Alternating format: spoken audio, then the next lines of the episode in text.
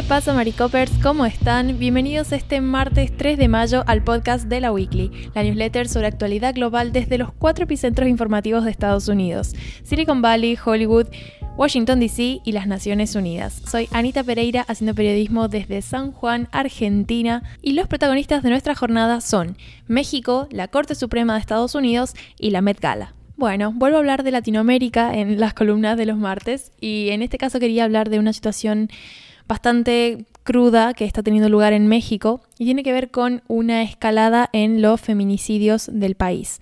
Esto es, bueno, a partir de ahora, digamos, vamos a entender feminicidio como todos los homicidios intencionales de una mujer a manos de un hombre que están motivados por razones de machismo o misoginia. Para esta columna he usado el término feminicidio, si bien en Argentina usamos más femicidio para hablar de esta misma categoría, ¿no? Pero bueno, en México eh, hay una antropóloga mexicana, Marcela Lagarde, que fue la primera en hablar de feminicidio y está em, categorizado con este nombre, así que bueno, he decidido usar ese término para, para referirme a esto mismo durante toda la columna. ¿Qué está ah, habiendo aclarado eso, ¿no? ¿Qué, está pasando en México? Bueno, México es un país, eh, digamos, en general sumamente violento para las mujeres.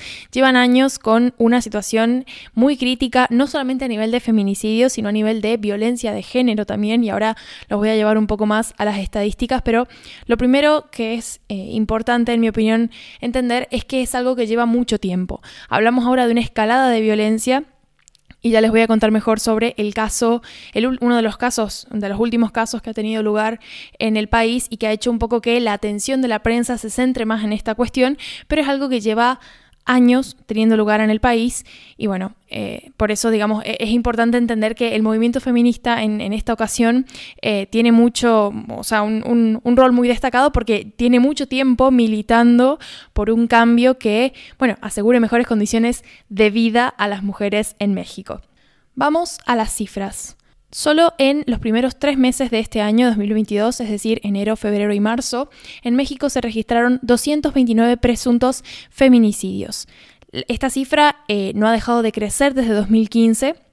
En 2015 fueron 412, el año pasado estaba duplicado ese número, casi 977 eh, casos registrados por las autoridades nacionales, es decir, casi mil casos. Y ahora tenemos este nuevo número que es, bueno, más de 200 presuntos feminicidios en los primeros tres meses del año. Cabe aclarar que estas cifras están respondiendo a delitos específicamente tipificados a nivel legal como feminicidios. A eso sumamos los casos de mujeres eh, muertas, digamos que están catalogados como, bueno, homicidio culposo, homicidio, las distintas tipificaciones que hacen que la cifra total de muertes de mujeres en México por presuntos homicidios es de 1.745 en el primer trimestre de 2002. O sea, a mí esta cifra me parece una completa locura, porque bueno, cabe aclarar que en el proceso legal eh, estas etiquetas ¿no? de homicidio eh, culposo, eh, feminicidio, se van cambiando de acuerdo a, bueno, quién lleva el caso, los intereses de por medio, también las pruebas que haya a disposición de la justicia y demás, pero bueno, en México hay un gran componente de impunidad, que es algo que los, movimientos feministas denuncian mucho, entonces podríamos pensar que incluso muchos de estos casos están mal catalogados, entonces quizás la, la, la cifra verdadera de feminicidios es todavía mayor. Y a estas cifras de eh, feminicidios acompañan, como les decía, cifras muy alarmantes relacionadas con violencia de género, ¿no? Que es como lo, que podemos entender como el, estadio previo a el hecho eh, terrible que es finalmente el, homicidio, el asesinato de la mujer. Pero, por ejemplo, en materia de violencia sexual, el año pasado se denunciaron casi 70.000 delitos sexuales, entre los que se encuentran violaciones, abuso, acoso, hostigamiento, tanto a mujeres como a niñas. En enero de este año solamente ya se habían denunciado 4.775 delitos de violencia sexual. Es decir, es una cantidad impresionante, ¿no? De, de, un tipo, en realidad, porque solo hablamos de violencia sexual, pero de un tipo de violencia contra las mujeres que evidentemente forma parte de todo este sistema, ¿no? Que las pone en peligro y que vulnera sus derechos. Otro dato que me pareció importante eh, añadir fue el hecho de las llamadas de emergencia vinculadas a incidentes de, violencia de género y en el primer trimestre de este año tenemos más de 74.000 llamadas relacionadas con estos casos. Como les decía, esta situación viene en escalada desde 2015, incluso pese a que en 2018, cuando ganó el actual presidente progresista Andrés Manuel López Obrador, más conocido como AMLO, bueno, muchos activistas, muchas activistas feministas y muchos miembros de, bueno, el sector más progresista, más de izquierdas del país, esperaban que, bueno, con la elección de este nuevo presidente hubieran eh, avances en materia de, bueno, derechos para las mujeres y, y garantía de una mayor seguridad seguridad, ¿no? Que es como el, piso mínimo. Sin embargo, esta situación no ha mejorado y de hecho probablemente tenga que ver con el hecho de que AMLO en realidad ha estado bastante enfrentado con el movimiento feminista. en algunos discursos ha llegado a sugerir que este activismo son más bien herramientas de sus rivales políticos eh, conservadores para dejar mal parado a su gobierno. Es decir, él tiene como un discurso que tiende a minimizar la causa feminista y no solamente la causa feminista, sino también la cantidad de cifras que las propias instituciones del Estado están reconociendo y están procesando ¿no? como, como parte de su trabajo. Y bueno, la razón por la que de repente se está hablando mucho de esto, como les decía, tiene que ver con uno de los casos más recientes que ha sido el de Devani, creo que estoy diciéndolo bien, Devani Escobar, que es una chica de 18 años, una estudiante mexicana que a, principios de abril desapareció en las afueras de Monterrey, que es la capital de un estado ubicado al norte de México que se llama Nuevo León. Y bueno, dos semanas después encontraron su cuerpo en un tanque, en el tanque de agua de un motel. Entonces, este caso hizo que muchísima gente saliera a la calle, saliera a, manifestarse. Hubieron decenas de manifestantes reunidos la semana pasada misma en eh, las puertas del motel para, bueno, de alguna manera como terminar con una serie de manifestaciones que estuvieron exigiendo justicia para esta joven que, bueno, primero la desaparición y luego el, aparente asesinato, trajo, eh, digamos, muchos recuerdos de una época muy cruda en hace un par de décadas, sobre los 90, en Ciudad Juárez, donde hubo una ola de feminicidios muy grave que, de hecho, si no me equivoco, fue la que, o sea, la que hizo de disparador para que esta antropóloga mexicana que les comentaba antes, eh, Lagarde, eh, acunara este término de feminicidio para hablar puntualmente de las mujeres asesinadas víctimas, o sea, asesinadas en el contexto de, eh, bueno, ser víctimas de machismo, misoginia por parte de su, su asesino, ¿no? Su homicida. Entonces, eh, bueno, nada, todo esto lógicamente ha, vuelto a traer esos, esos flashbacks de, bueno, lo que es un, un trauma social importante en México, sobre todo para las mujeres, y esa sensación de inseguridad constante, no solamente ante hechos puntuales como estos, sino ante las cifras en general. Digamos, México podemos pensarlo como un país que en general en los últimos años es bastante hostil para con las mujeres. Entonces, eh, bueno, eso sumado a que, como les decía, la administración actual de AMLO no está haciendo mucho por, por eh, brindar seguridad a las mujeres y de hecho el presidente, bueno, suscitó una ola de, indignación completa porque cuando encontraron el, el cuerpo de Devani, lo que dijo fue que, bueno, que en realidad no había motivos para preocuparse en específico por esta cuestión de los feminicidios, porque es algo que en realidad pasa en todas partes. Entonces volvió a hacer esto de como quitarle peso al asunto y como que, bueno, es algo que se trata de evitar y demás, pero que pasa. Y, eh, bueno, obviamente todo el, movimiento de manifestantes el movimiento feminista salieron a, rechazarlo porque... Y en esto cito a, una, a la, a la directora ejecutiva de Amnistía Internacional en México, Em, que dijo, bueno, que es uno de los gobiernos que más ha criticado al movimiento feminista y con esto un poco se posiciona como en, contra ¿no? de, los derechos de las mujeres en general, porque no solamente no está haciendo nada para mejorar la situación, sino que al mismo tiempo al posicionarse tan contrario a lo que busca el movimiento feminista, bueno, de alguna manera está... Eh, dando pasos para atrás, ¿no? En el conseguir eh, derechos, y estamos hablando de derechos mínimos como es el derecho a la vida y a la, integridad física de las mujeres.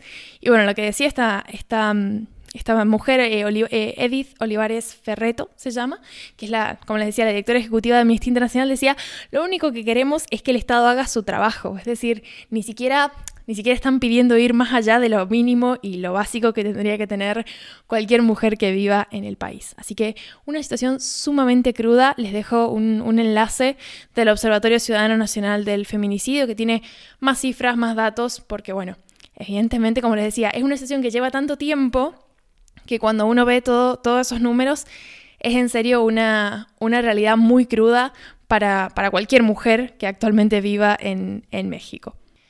Bueno, paso al segundo titular ahora y estoy notando que se nos ha quedado una entrega bastante feminista porque el segundo titular, que como les adelantaba antes, tiene que ver con la Corte Suprema de Justicia de Estados Unidos.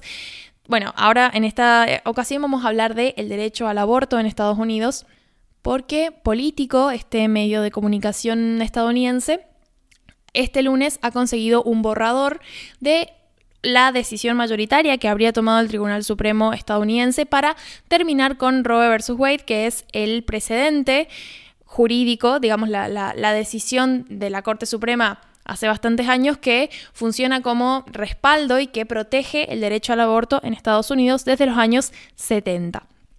Este borrador no implica que la decisión sea definitiva, ni tampoco que los jueces tengan ya decidido su voto final, porque bueno, eso es algo que puede ir cambiando, ¿no? Conforme eh, la sociedad eh, se entere de, este, de, esta decisión y, bueno, todas las, cuestiones previas a la, votación final, pero es una posibilidad de, bueno, la, la, conclusión que pueda llegar a tener uno de los más grandes debates en Estados Unidos de las últimas décadas y sobre todo recordando que Actualmente la Corte Suprema de Justicia de Estados Unidos tiene una mayoría conservadora que en su momento adelantamos que podría significar el retroceso en algunos de los derechos conseguidos estos últimos años, sobre todo los de este tipo, ¿no? Roe vs. Wade es una decisión de 1973 que junto con otra de principios de los 90 han definido el acceso al aborto en Estados Unidos desde, bueno, todas estas décadas, ¿no?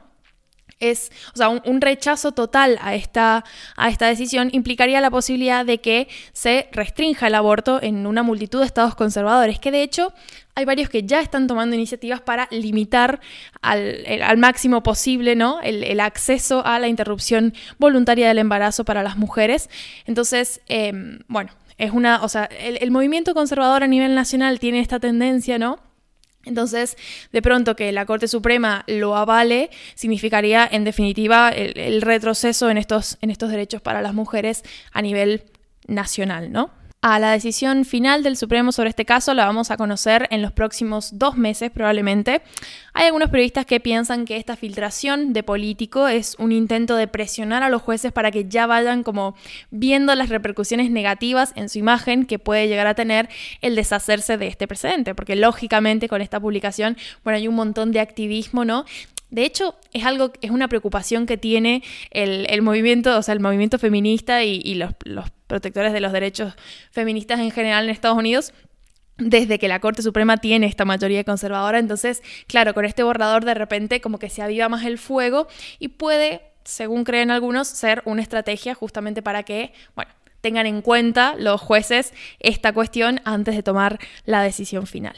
Y ya pasamos a el último titular, que es un poco más superficial, si se quiere, porque tiene que ver con este mega evento de la moda que tiene lugar en el Museo Metropolitano de Nueva York, la Met Gala, por si no la conocían, que bueno, tuvo lugar este mm, este lunes y bueno, tenía el, tema muy neoyorquino que es, bueno, en Estados Unidos una antología de la moda. La consigna de este evento que como bien saben los que lo siguen y lo conocen, siempre tiene como una consigna a seguir a nivel de vestimenta. En este caso, se les pidió a los invitados que intentaran lucir modelos de Estados Unidos a finales del siglo XIX, pero con algún toque moderno.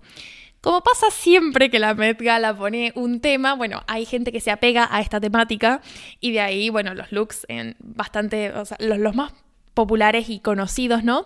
Y luego hay otros que también se hacen populares, pero justamente por haber hecho todo lo contrario a lo que la consigna pedía y ser completamente, bueno, estar fuera de lugar, ¿no? En el contexto del evento.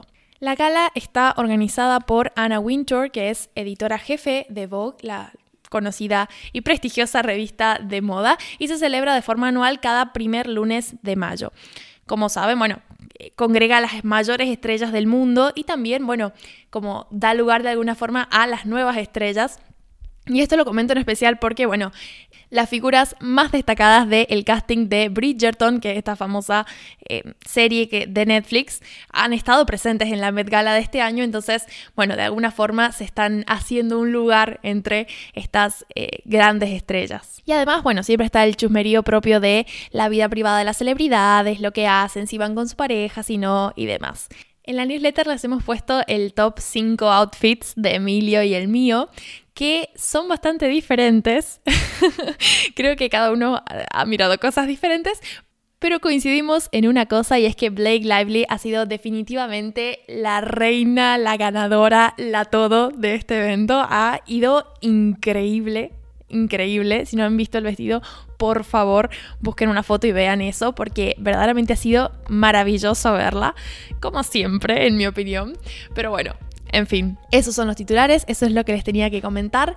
Arrancamos la semana en la Weekly con esta newsletter y bueno, ya mañana van a estar recibiendo, como siempre, la Weekly, la, edición de la Weekly electoral. Buen martes.